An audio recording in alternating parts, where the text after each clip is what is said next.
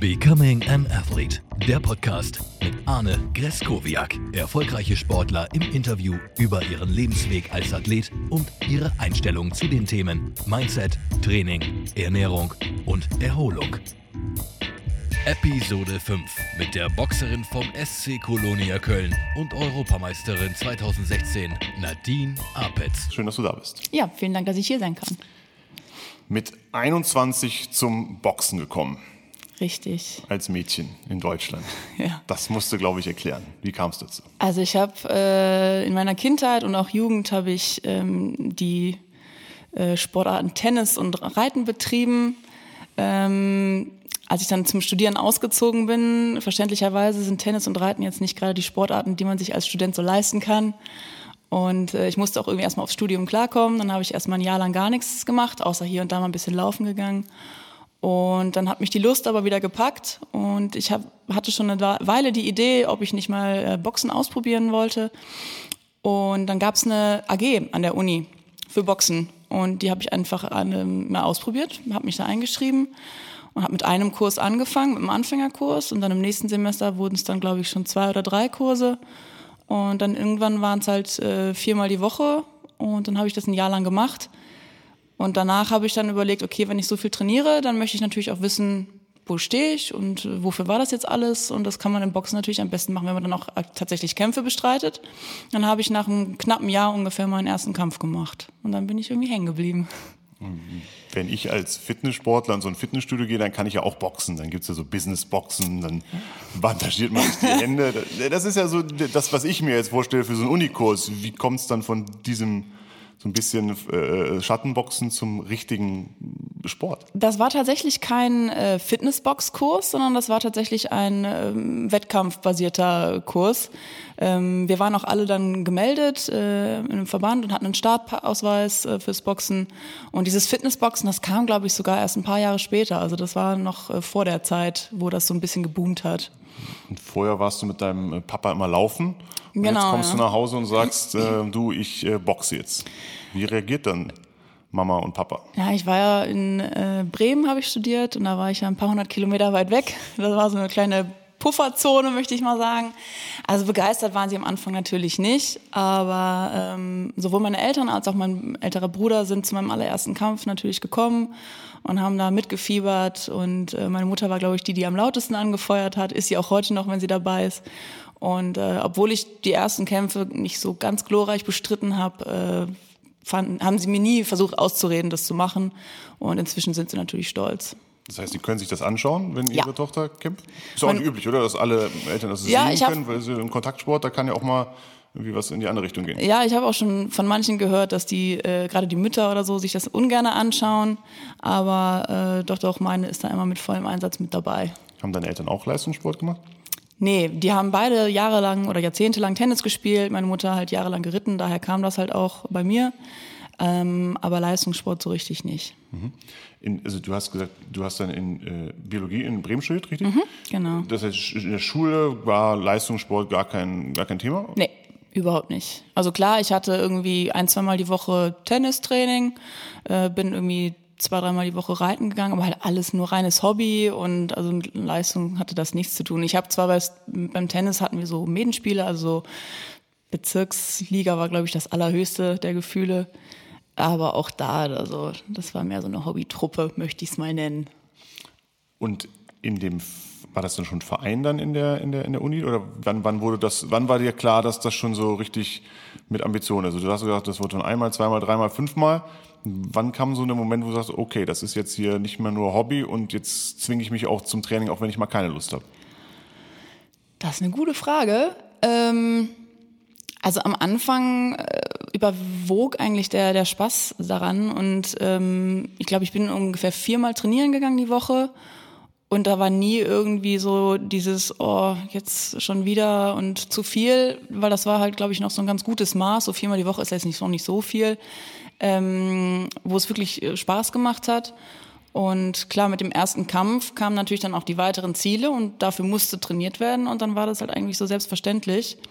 Ähm, inzwischen, wo das Trainingspensum natürlich weiter gestiegen ist und äh, die Ansprüche natürlich auch höher sind, äh, ist es hier und da natürlich auch mal so, dass man dann sagt, boah, pff, bin ganz schön geschafft. aber ähm, noch nach wie vor das Pflichtgefühl äh, und natürlich auch der, der Wille für die zur Verbesserung und zur Leistung ist natürlich noch da und passt das schon.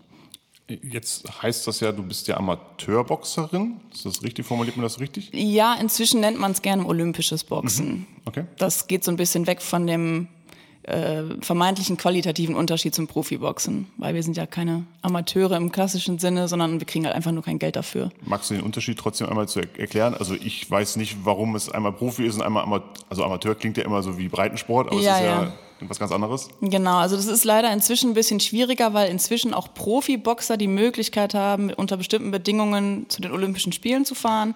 Aber ganz grob gesagt, ähm, die Amateur- oder Olympischen Boxer, die boxen alle unter einem Weltverband, das ist die AIBA. Und äh, die Frauen boxen mit Kopfschutz, die Männer äh, ohne, aber alle tragen ähm, sowohl Hemd als auch Hose. Und geboxt wird äh, dreimal drei Minuten. Und äh, bei den Profis geht das so ab ja, vier, sechs Runden los und natürlich dann wie die Klitschkos, die jeder kennt, äh, zwölf Runden, also zwölf mal drei Minuten. Die tragen äh, kein, keine Hemden ähm, und kein Kopfschutz. Und dann gibt's auch noch, was die Regeln angeht, also ähm, Standing Eight Count. Das heißt, wenn man in der Runde so ähm, verteidigungslos dasteht, dass der Ringrichter denkt, hm, da braucht man eine Pause, dann gibt's bei uns halt die Möglichkeit, dass man angezählt wird und dann geht's weiter. Das gibt's bei den Profis nicht. Also solange du noch stehst, musst du quasi durch. Das sind so ein paar kleine Unterschiede. Okay, ich habe jetzt gelesen, du hattest noch kein Angebot in Profisport äh, zu gehen. Ist das eine Option oder wie, wie verhält man sich da? Also ich weiß nicht, ich sag niemals nie, aber äh, für mich ist momentan das Image vom Profiboxen passt nicht so richtig in mein Konzept vom Sport. Ähm, es geht doch sehr viel um sich verkaufen, sich präsentieren, äh, vor allem bei den Männern auf einen auf dicke Hose machen. Das liegt mir alles nicht so. Und ähm, ja, ich bin jetzt auch nicht mehr so die Jüngste. Das heißt, so langsam äh, ich meine, ich habe nicht, oder ich hoffe, ich habe nicht umsonst studiert und irgendwann möchte ich dann mal vernünftig in meine Rentenkasse einzahlen. Bevor ich auf dein Studium äh, oder überhaupt auf deine, deine andere oder deine zweite Kehre eingehe, du hast jetzt ja wirklich große Erfolge für Deutschland gefeiert. Also zuletzt im letzten Jahr mit der Bronzemedaille bei der Weltmeisterschaft. Ja, richtig. Das ist ja äh, absolut Wahnsinn und äh, wirklich äh, bewundernswert. Trotzdem muss ich ja als Sportinteressierter das schon recherchieren, dass das ja. stattgefunden hat. Das finde ich schon hart, wenn ich jetzt natürlich weiß, dass äh, ein lokaler Boxer hier aus Köln äh, sich wegen der Dopingsperre gerade rumklagt oder so, mhm. also ganz andere Skandale hat, ja. keine sportlichen Erfolge hat. Wie nimmst du das wahr, dass du diese ganzen tollen Erfolge feierst, aber in der Öffentlichkeit nicht den, den Platz dafür bekommst, vielleicht, wie ich ihn mir wünschen würde, wenn ich in deiner Position wäre? Ja, das ist natürlich sehr, sehr schade. Also wenn man dann halt irgendwie auf einer WM eine, die erste Medaille für Deutschland im Frauenbereich holt und dann äh, in einem kleinen äh, Lokalanzeiger neben einem riesen Fußballartikel irgendwo rechts unten in der Ecke steht, ähm, wo man wirklich schon teilweise suchen muss. Das ist natürlich sehr, sehr schade. Im Allgemeinen, also ich meine, das Problem kennen wir, glaube ich, alle, dass halt die Randsportarten eher so ein bisschen unterrepräsentiert sind in den Medien. Ähm, und auch wenn ich erzähle, ja, ich boxe da und da auf einer WM, dann fragen wir gleich, ja, kommt das im Fernsehen? Und dann sage ich halt immer, nee. Also da muss man, ist halt sehr, sehr traurig. Das, da gibt es dann höchstens mal ein Internet, also ein Livestream ähm, da ist auf jeden Fall auch von unserem Verband aus noch ganz, ganz viel Arbeit zu leisten, einfach was Öffentlichkeitsarbeit und Marketing angeht. Da sind die ein bisschen hinterher, leider. Das bedeutet, du bist in diesem Bereich Amateursportler, weil du ja auch noch etwas anderes machst oder machen musst. Wie finanzierst du dich? Ähm, das hat ganz, also das ist äh, inzwischen ganz äh, witzigen Weg gegangen. Also ich habe äh, ja tatsächlich erst fertig studiert, bevor ich überhaupt so in den richtigen Leistungsbereich gegangen bin. Und ähm, habe dann immer noch so Nebenjobs gemacht tatsächlich. Dann war ich ja zwischenzeitlich noch im Ausland in Australien, dann habe ich da gearbeitet, habe halt nebenher trainiert, ähm, also habe da an der Uni gearbeitet und dann kam ich wieder zurück nach Deutschland und habe mir hier dann auch an der Uni so einen Aushilfsjob gesucht. Da hatte ich sehr, sehr, sehr viel Glück, dass ich da einen Professor gefunden habe, ähm, der äh, selbst sehr sportaffin war im, im Hockeybereich und hatte auch einen Doktorand, der auch mit äh, hier mit Rot-Weiß äh, oder beziehungsweise mit der deutschen Nationalmannschaft Olympiasieger geworden ist und wurde da sehr gut aufgenommen und habe da auch einen richtig guten Vertrag gekriegt, also eine Winzanzahl an Stunden, die ich da die Woche gemacht habe. Und wenn ich hier war, habe ich halt mehr gearbeitet und wenn ich dann mal wieder im Trainingslager war, dann eben nicht. Und ähm, inzwischen, da jetzt meine Gewichtsklasse 2020 das erste Mal olympisch wird, äh, habe ich jetzt auch einen Sportfördergruppenplatz bei der Bundeswehr bekommen. Das heißt, inzwischen bin ich bei der Bundeswehr untergekommen, was ein Luxus ist. Und das heißt, du arbeitest an deiner Doktorarbeit. Ja, ist das, genau. Das ist, das ist gerade so. Also genau, ja, stimmt. Also ich hatte ähm, natürlich erst noch einen, einen ganz normalen Doktorandenvertrag. Ähm, der ging über unglückliche Umstände oder zu Zusammenhänge, ähm, da mein Professor weggegangen ist aus Köln, ähm, nur über zwei statt drei Jahre wie üblich. Und dann musste ich halt nach dem zweiten Jahr sowieso gucken, wo ich bleibe. Und dann kam eben das Glück, dass meine Gewichtsklasse olympisch wurde. Dann wurde ich vom Verband gefragt, willst du noch mal? Und äh, willst du dann in die äh, Bundeswehr? Und dann hat das perfekt gepasst, ähm, dass ich dann nahtlos quasi vom Doktorandengehalt dann zur Bundeswehr gekommen bin und mache das aber jetzt nebenher, in Anführungsstrichen, noch weiter. nebenher zu den Olympischen Spielen. Ja. Trotzdem äh, voll das Profi-Dasein als im Training. Also du trainierst ja zweimal am Tag. Mhm. Wenn ich das einem Mannschaftssportler erzähle, was du für einen Aufwand betreibst, um deinen Sport ausführen zu können, plus nach deinem Sport wahrscheinlich halt direkt ins Berufsleben einsteigst mit einem Doktor. Ja, das wäre der Plan, ja. Das ist der Plan, aber das, das ist für die unvorstellbar. Das, das, das, das, das können die ja mental nicht stemmen. Also die sagen, nein, das geht nicht, ich muss ja irgendwie noch, wir haben so tausend Aufgaben, aber kriegen das nicht hin. Mhm. Wie machst du das? Also ich denke mir immer, hm, also für mich ist es halt normal. Das, ich bin halt von Anfang an da so reingerutscht. Äh, für mich war ja bis, bis 2000 14, 13, 14 Leistungssport überhaupt kein Thema eigentlich. Und dann bin ich da halt irgendwie so reingepurzelt, war 2011 auf meiner ersten EM, das war überhaupt nichts. Da war ich noch blutiger Anfänger, da hatte ich, glaube ich, gerade mal elf Kämpfe. Und äh, 2016 ist dann halt der Knoten geplatzt. Und ähm, das ist einfach auch eine Frage von, was will ich? Will ich jetzt halt irgendwie äh, den Sport nebenher machen oder will ich ihn komplett machen und dann wie viel Organisation und Planung und Disziplin brauche ich halt, um dann aber nebenher trotzdem irgendwie meine Ausbildung noch fertig zu machen. Das kam auch so ein bisschen aus dem Elternhaus, also es war denen immer wichtig und deswegen gab es für mich eigentlich gar keinen, keine Wahl, da irgendwie eins von beidem äh, hinten dran zu stellen. Aber es sind ja Neurowissenschaften, oder? Ja, genau. Das macht man jetzt zumindest gefühlt nicht mal so eben nebenbei auf so einer halben Spur, wo man so ein bisschen dafür lernen muss.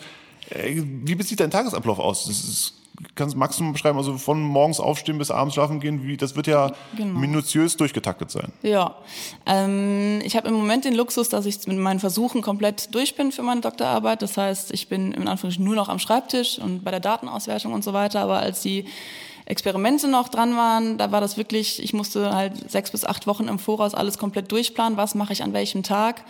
Und wenn dann mal irgendwie so eine ähm, WM um ein paar Wochen nach hinten verschoben wird, was durchaus mal vorgekommen ist, war alles wieder für die Katz und ich musste komplett von neuem planen. Und dann, da hängt so viel hinten dran. Die, da mussten chemische Stoffe synthetisiert werden, extra für mich. Das muss dann bestellt werden. Dann müssen die Tiere irgendwie an, also da sein. Also das war halt echt, also da habe ich auch Pläne teilweise vier, fünf, sechs Mal geschrieben, bis ich dann wirklich, bis alles gepasst hat.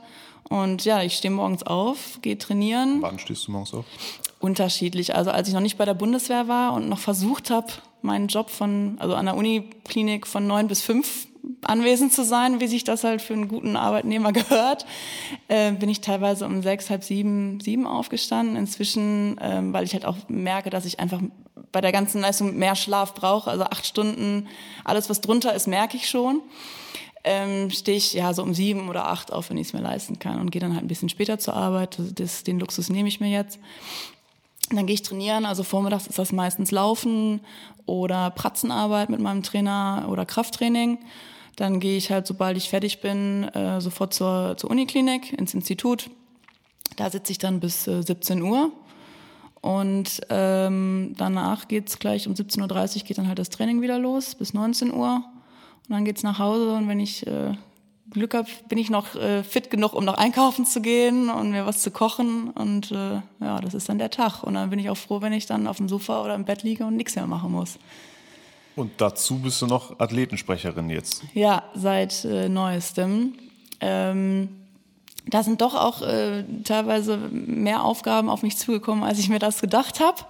Beschreib mal kurz, was, was macht man da? Ähm, also ich war halt auf diversen Vorstandssitzungen und ähm, muss halt ähm, oder kümmere mich um Angelegenheiten, mit denen Sportler auf mich zukommen, versuche eine Lösung zu finden oder äh, beantworte den Fragen. Jetzt zum Beispiel, ich bin jetzt für den äh, Doping-Testpool äh, angemeldet. Was mache ich, wenn das und das passiert? Oder was mache ich, wenn ich dann mal eine Woche nicht da bin oder irgendwie sowas? Das war jetzt das Letzte, was ich beantwortet habe.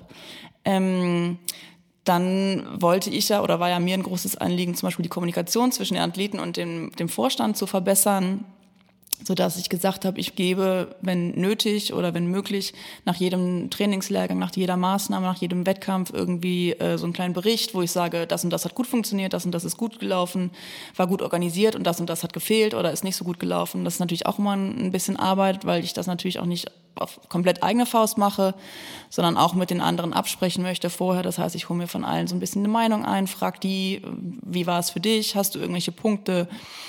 Das sind so die Sachen, die man dann so nebenher noch macht. Was man sich noch so nebenher aufheizt, ja. neben den Trainingseinheiten. genau. Wie viele Trainingseinheiten hast du in der Woche?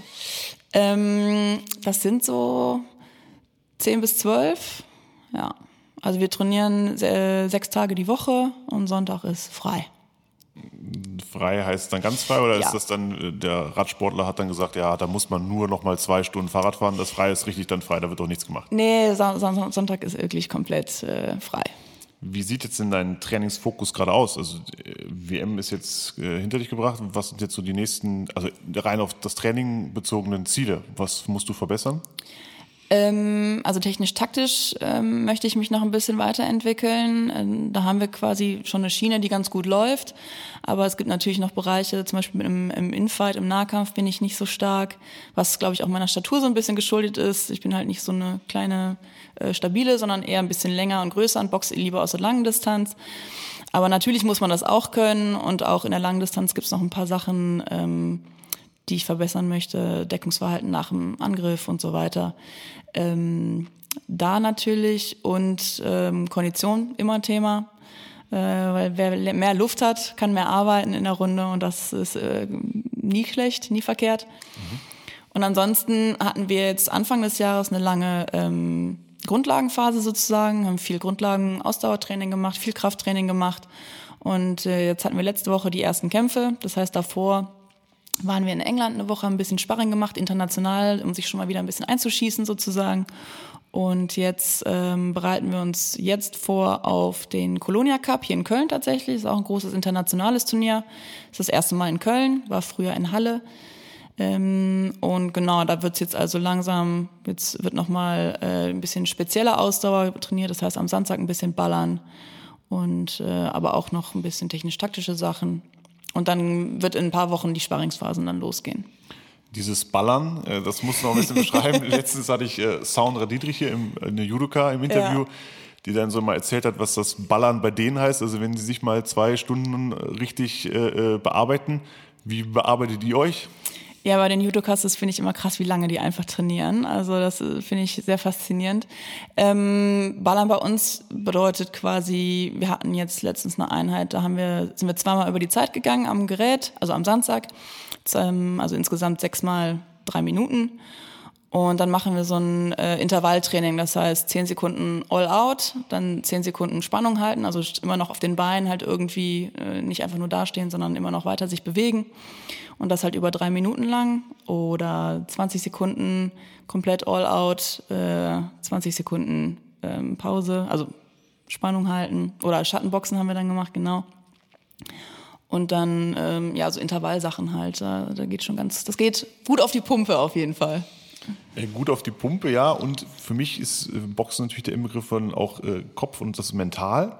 Ja. Ähm, ich könnte mir vorstellen, das ist ja für viele Hobbyboxer wahrscheinlich ein Grund, warum sie zum Boxen kommen, weil sie einmal so Aggression und Wut ablassen wollen und so ein bisschen den Alltag vergessen. Das könnte ich mir zumindest vorstellen. Mhm. Was für mich auch ein Grund wäre, sagen, okay, das finde ich toll. Ähm, wie ist das für dich? Wie wird man damit, wie kommt man damit klar, dass man weiß, vor einem Sparring oder auch vor einem Kampf oder jedes Mal, das ist ja nicht nur ein bisschen daddeln, das ist ja nicht, wir spielen Fußball und versuchen ein Tor zu schießen, sondern mhm. da will mir einer mit der Faust ins Gesicht schlagen. Ja.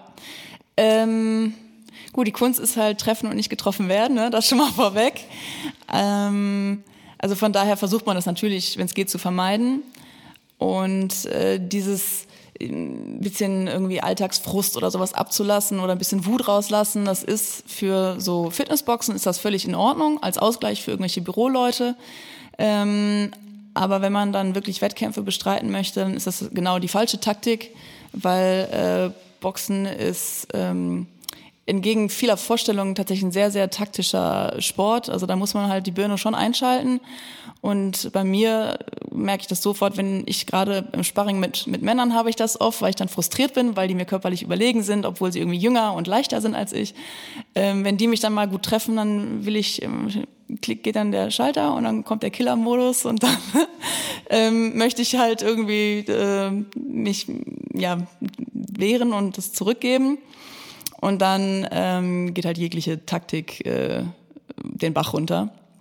Und äh, deswegen muss man halt wirklich versuchen, einen kühlen Kopf zu bewahren und seine Linie durchzuziehen von Anfang bis Ende und äh, darf sich da eben nicht emotional oder so ähm, ja, ablenken lassen. Beim Eishockey gibt es die Besonderheit, dass man, wenn der Gegner sich darauf einlässt, auch einen Faustkampf machen ja, darf. Finde ich Hammer. ähm, das finden die Zuschauer auch Hammer. Mhm. Ich weiß von den Jungs, die dafür prädestiniert sind und auch so ein bisschen die Verantwortung für haben, dass die größte Sorge ist, eigentlich sich zu genieren. Also du stehst vor 10, 15.000 Leuten in so einer Halle und es kommt zum Faustkampf und das Schlimmste ist, wenn du natürlich zu Boden gehst. Mhm. Also, schwebt sowas bei euch auch mit? Ist das, ist das auch der Gedanke, wie ist es, wenn ich schwer getroffen werde und die Kontrolle verliere? Ähm, also gerade bei den Frauen, sowohl äh, wie auch bei den etwas leichteren Gewichtsklassen bei den Männern sind KOs jetzt nicht so unglaublich häufig. Äh, in meiner Karriere, ich habe jetzt sieben, 97 Kämpfe gemacht, bin ich einmal zu Boden. Ähm, das habe ich auch nur gemerkt, weil der Boden auf einmal näher kam und ich nicht wusste warum. Also das war schon faszinierend. Ähm, und ich glaube, wenn man in jeden Kampf reingeht und denkt, oh, ich hoffe, ich kriege keine dicke Bombe ab, dann ist sowieso schon irgendwas falsch. Also man hat ja auch ein gewisses Vertrauen in sich und seine Leistung und äh, Verletzungen. Also ich habe noch nie eine größere Verletzung im Gesicht, also noch nie die Nase gebrochen oder ein riesiges blaues Auge. Das hatte ich nur zweimal von Sparring mit Männern tatsächlich. Und ähm, also da ist die Gefahr, wenn man sich nicht gerade, äh, wenn man nicht gerade die Einstellung hat, decken, wer deckt ist feige, dann ähm, ist das eigentlich eher nebensächlich. Ich habe tatsächlich, wenn ich in den Kampf gehe und bin aufgeregt, dann habe ich weniger Angst davor, dass mir wehgetan wird, als vielmehr davor, nicht das umsetzen zu können, was ich kann und eben zu verlieren. Das äh, ist ein Scheißgefühl. Hat man am Anfang eine Hemmschwelle, jemanden ins Gesicht zu schlagen? Ich kenne Leute, die hatten das oder die haben das, äh, die sich nicht trauen, andere ins Gesicht zu hauen und sich dann aber auch wegdrehen, wenn sie selber geschlagen werden. Das ist, glaube ich, einfach eine Typfrage. Ich hatte das nie.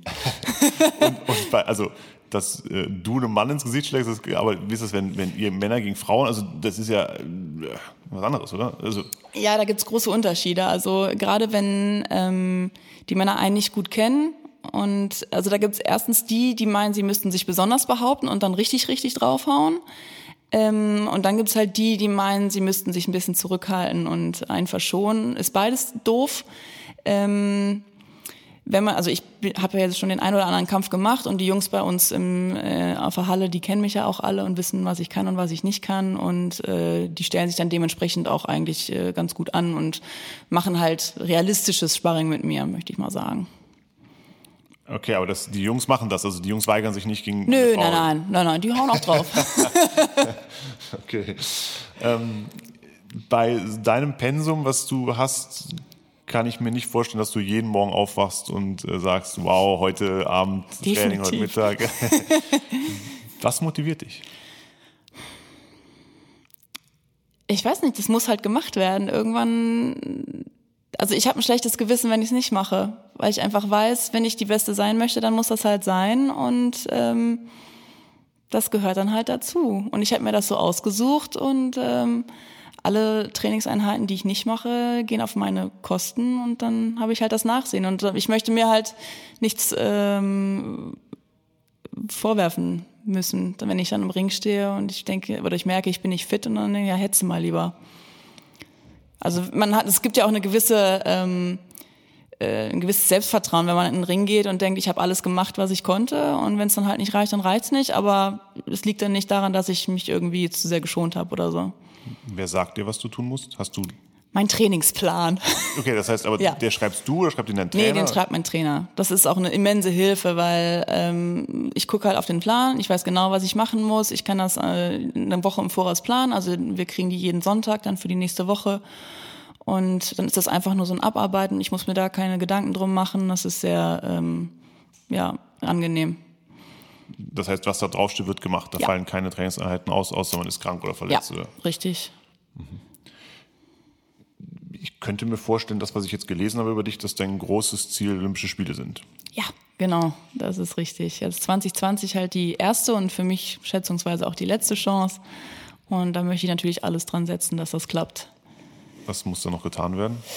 Ähm, die äh, Qualifikationskriterien sind relativ hart. Ähm, wir haben zwei Qualifikationsturniere. Das ist einmal die WM dieses Jahr und dann noch ein kontinentales, also europaweites Turnier nächstes Jahr. Was das genau wird, weiß ich nicht, ob es eine EM wird oder irgendwas anderes.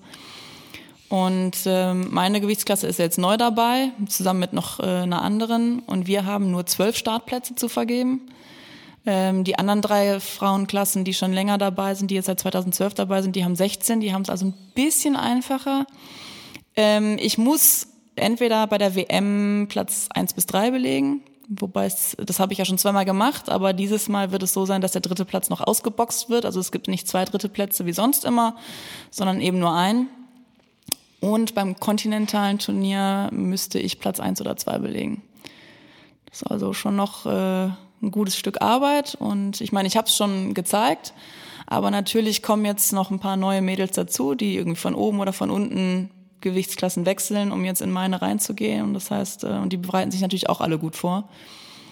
Deswegen, ja, wird ein hartes Stück Arbeit, aber ich bin da ganz guter Dinge wie du sagst, hartes Stück Arbeit. Für ein hartes Stück Arbeit gehört ein klarer Kopf. Ähm, mhm. Du scheinst für mich natürlich durch die ganzen Aktivitäten, die du machst, da eh fokussiert zu sein. Aber was tust du für den Kopf, für den Ausgleich, für deine Fokussierung? Äh, Tony Robbins sagt, er primet sich morgens, das heißt, er setzt sich hin und, und bereitet sich auf den Tag vor und geht den Tagesablauf durch. Gibt es ja verschiedene Methoden, Meditation. Hast du irgendwelche okay. Tools, die du nutzt, um äh, deinen dein, dein Fokus immer wieder auszurichten? Tatsächlich eigentlich gar nicht. Ähm, ich bin, glaube ich, überhaupt nicht der Typ für Meditation. Ich kann das nicht gut. Äh, ich glaube, mir wird da langweilig und so den Kopf komplett abschalten. Ich bin irgendwie zu verkopft tatsächlich, um das zu machen. Ähm, ich mag sehr gerne Tiere. Ich habe eine Patenziege im Lindenthaler Park. Also halt einfach rausgehen und irgendwie sich mit sowas ablenken, äh, erdet immer ganz gut und ähm, Ansonsten, ja, tatsächlich. Ich glaube, da ist eventuell noch Potenzial, um da noch irgendwie was rauszuholen. Ich habe auch schon überlegt, jetzt, wo halt richtig große Aufgaben auf mich zukommen, ob ich mir da vielleicht noch mal ein bisschen äh, Hilfe suche. Mhm. Aber momentan klappt es noch so ganz gut. Der Druck ist noch nicht zu groß. Okay. Ähm, für, den, für dieses mentale äh, Thema, gibt es ja auch irgendwie Hörbücher, Bücher. Gibt es da irgendeinen Tipp, was du uns mitgeben kannst, was du da irgendwas schon mal gelesen hast oder ist das bist du da gar nicht? Nee, tatsächlich gar nichts. Okay. Ähm, es muss ja auch mal ausgeruht werden. So, ja. Du sagst, äh, Sonntags ist der Ruhetag. Ja. Wie re re regenerierst du? Ähm, ich mache tatsächlich gar nichts. Also es gibt halt Sonntage, da schaffe ich es vom Bett aufs Sofa und dann abends halt wieder vom Sofa ins Bett. Und ähm, das brauche ich aber, glaube ich, auch. Also äh, samstags ist halt die letzte Trainingseinheit. Danach mache ich noch so ein paar Sachen, die man halt unter der Woche nicht geschafft hat, solange die Geschäfte noch aufhaben zum Beispiel. Aber sonntags ähm, merke ich das schon, dass also da ist für viel mehr äh, nichts, nicht, nicht mehr genug äh, Energie da. Also da mache ich einfach gar nichts. Du hast jetzt hier zwei äh, Shake-Pullen mitgebracht. Äh, eine ja. sieht sehr grün aus. äh, was ist das andere? Was, was, was, was nutzt du da für deine Regeneration? Ähm, also wir haben natürlich Produkte, die uns unser Verband so ein bisschen gibt von AM Sport. Ähm, das Grüne ist tatsächlich ein selbstgemachter Spinat-Apfel-Smoothie. Ähm, mit so ein bisschen Protein drin jetzt nach dem Training, damit ich jetzt äh, nicht hier ins äh, Hungerloch falle. Und ähm, in dem anderen war halt so ein Kohlenhydrat, äh, für während des Trainings drin. Ein bisschen Koffein von Orthomol, glaube ich sogar war es, genau. Die machen da jetzt äh, nicht nur diese äh, Vitaminampullen, sondern auch so ein bisschen trainingsspezifische Sachen. Und da muss man ja immer so ein bisschen aufpassen mit äh, Kölner, Kölner Liste und so weiter. Deswegen. Ja, nicht, nicht nur ein bisschen, leider muss Ja. als, als Sportler muss man ja ziemlich drauf. Was hast du denn sonst noch für äh, Tools, die du nutzt, um zu regenerieren? Also Schlaf, hast du gesagt, ist sehr wichtig. Ja. Der sieht wie aus? Ähm, Acht Stunden? wenn es geht, also jetzt äh, heute Morgen musste ich extrem früh aufstehen, also für mich extrem früh, um Viertel vor sechs. Und ich bin um halb elf, glaube ich, ins Bett, weil man, wenn ich bis sieben trainiere, dann komme ich halt auch erstmal nicht runter, normal. Und äh, das habe ich so gemerkt. Ich musste heute Mittag, bin ich um halb drei aus dem Institut nach Hause gefahren, habe mich hingelegt, weil ich war für nichts zu gebrauchen. Also sieben Stunden ist so das Minimum, wo ich noch einigermaßen klarkomme. Und ansonsten gerne acht. Ähm, viel mehr wird's dann aber auch nicht am Wochenende. Also wenn ich ausschlafen kann, bleibe ich einfach gerne im Bett liegen. Einfach weil ich weiß, okay, ich muss nirgendwo hin. Ich kann mich jetzt hier so lange noch im Bett befinden, wie ich möchte. Und ansonsten ähm, habe ich jetzt vermehrt angefangen mit einer Black Roll und äh, diese Peanuts und so einen Ball für die Füße und äh, sowas vermehrt zu benutzen. Ähm, wir haben jetzt mit der Nationalmannschaft auch so ein bisschen ähm, Mobilisationstraining gemacht. Das tut uns, glaube ich, allen sehr gut. Gerade bei den Männern sah das teilweise sehr, sehr lustig aus, ähm, weil die da noch ein bisschen Bedarf haben, Nachholbedarf. Und ansonsten, ja, so Nahrungsergänzungsmittel nehme ich eigentlich gar nicht so viele. Äh, Also jetzt auch nicht unbedingt regelmäßig. Ich war jetzt Anfang des Jahres, seit äh, Mitte Januar, immer mal wieder so ein bisschen unterschwellig erkältet, kam immer wieder so ein bisschen durch. Da habe ich jetzt äh, Orthomol vermehrt genommen, da äh, mir jetzt auch Manuka-Honig äh, besorgt, der soll ja auch so toll sein. Und ähm, ja, aber so die richtig äh, sowas wie ähm, Beta-Alanin oder sowas habe ich, aber benutze ich so gut wie nie. So eine Schlafroutine, hast du das? Also muss das Zimmer ganz dunkel sein, besonders temperiert, äh, besondere Matratze, eigenes Kopfkissen immer dabei, äh, immer die gleiche Zeit. Also Bist du da irgendwie anfällig? Hast du da auch ein Vorlieben? Ich bin sehr lärmempfindlich tatsächlich. Ähm, und ich höre seit neuestem eigentlich immer Hörspiele zum Einschlafen, jeden Abend.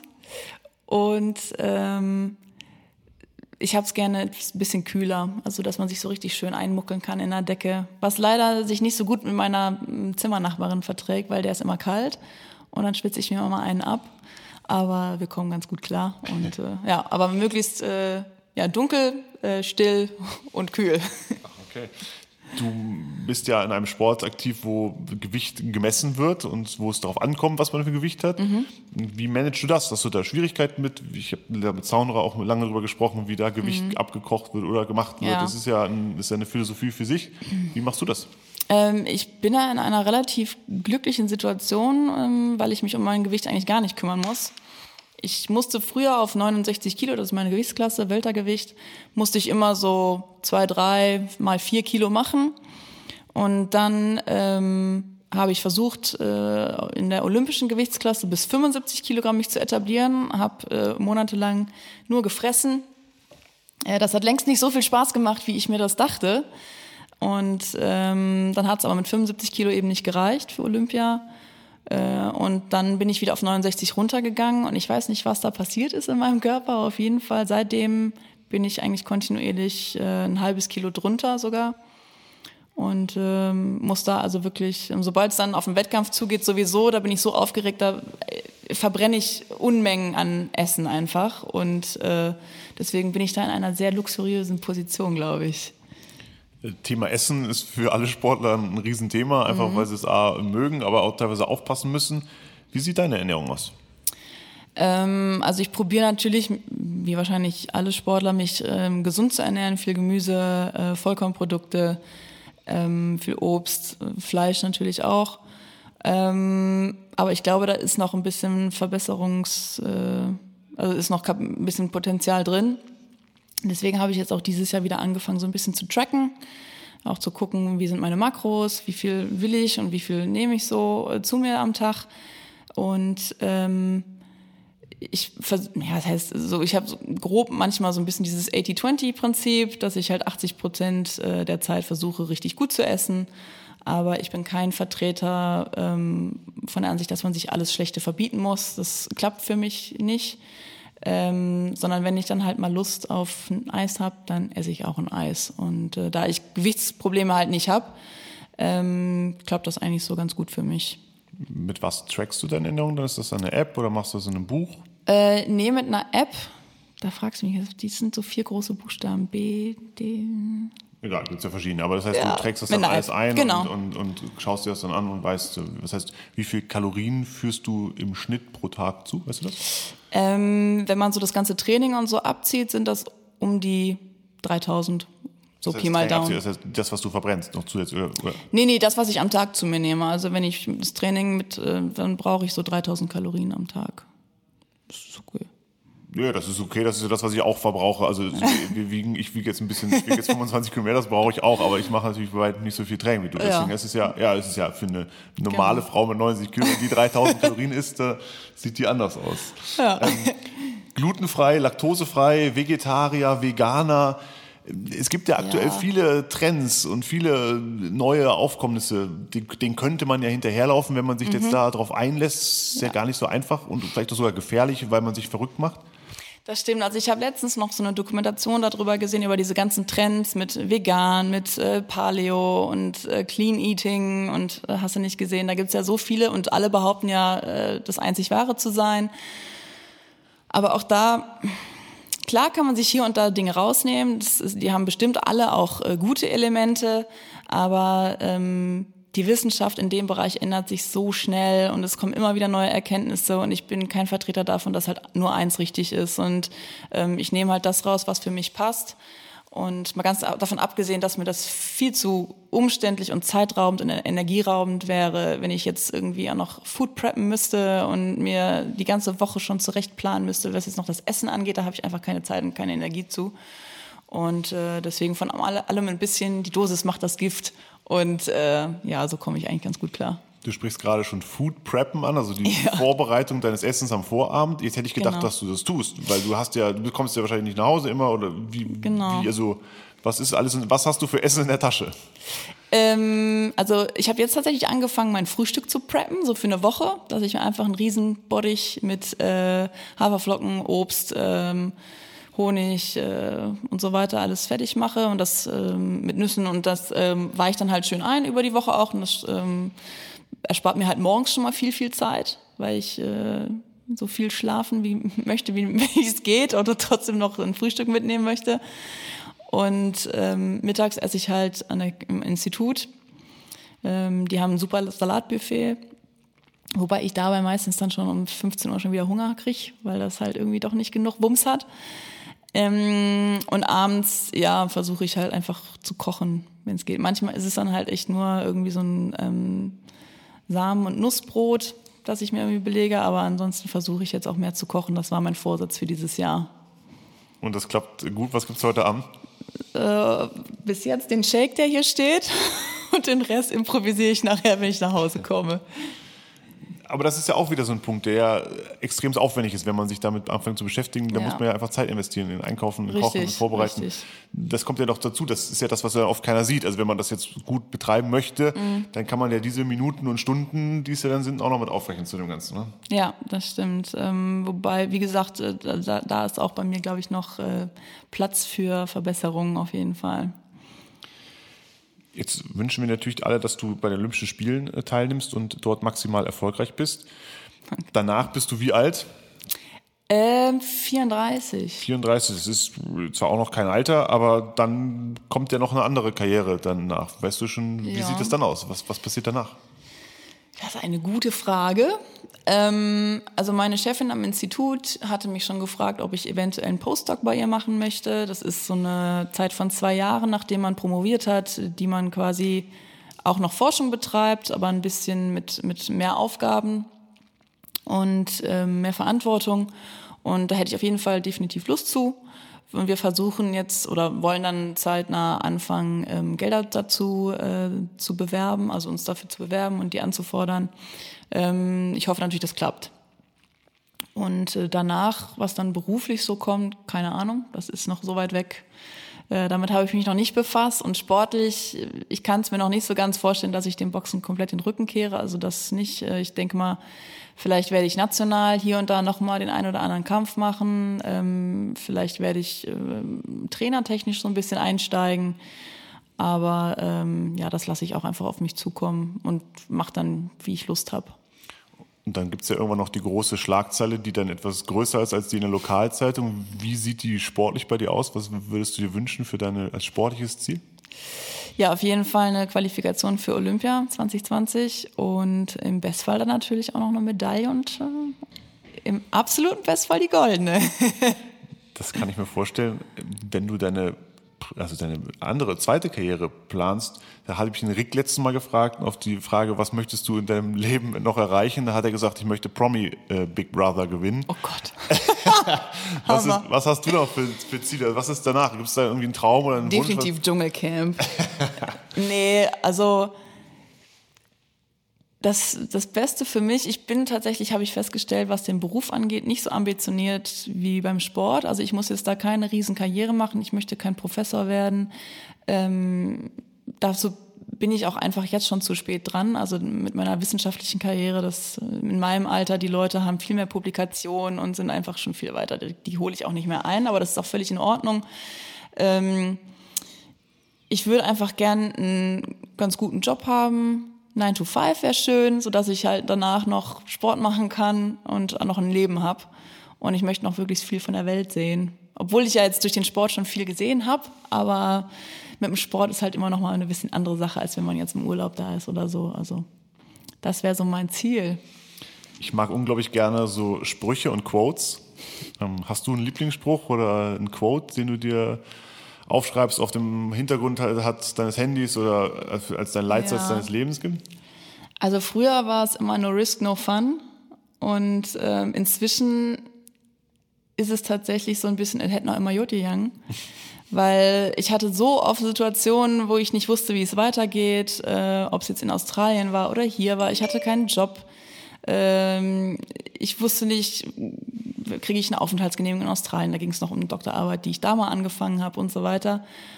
Und es ist tatsächlich immer irgendwie gut gegangen. Und ähm, wenn man etwas wirklich will und dann halt auch nach Lösungen sucht, dann findet man auch einfach eine. Das habe ich für mich so festgestellt und danach lebe ich eigentlich so ganz gut. Und was ist deine beste Eigenschaft, die du gerade auslebst für den Profisport? Mmh, tja, ich glaube Disziplin tatsächlich. Ja. Du triffst hier bei dir in der Trainingshalle ein zwölfjähriges Mädchen und die fragt dich, gib mir mal einen guten Tipp. Was muss ich tun, um im Sport erfolgreich zu sein? Was, was gibst du dir mit? Auf jeden Fall den Spaß nicht verlieren, weil das hatte ich auch schon das ein oder andere Mal, dass ich so verbissen geworden bin und so Angst vorm Versagen hatte, dass ich völlig vergessen habe, warum ich das eigentlich mache. Und zwar, weil es mir Spaß macht und ich das gerne mache. Ähm, und ansonsten natürlich äh, diszipliniert und hart arbeiten und immer das Beste rausholen. Das gefällt mir sehr gut. Nadine, vielen Dank für das Interview. Danke, dass du da warst. Ja, gerne. Dankeschön.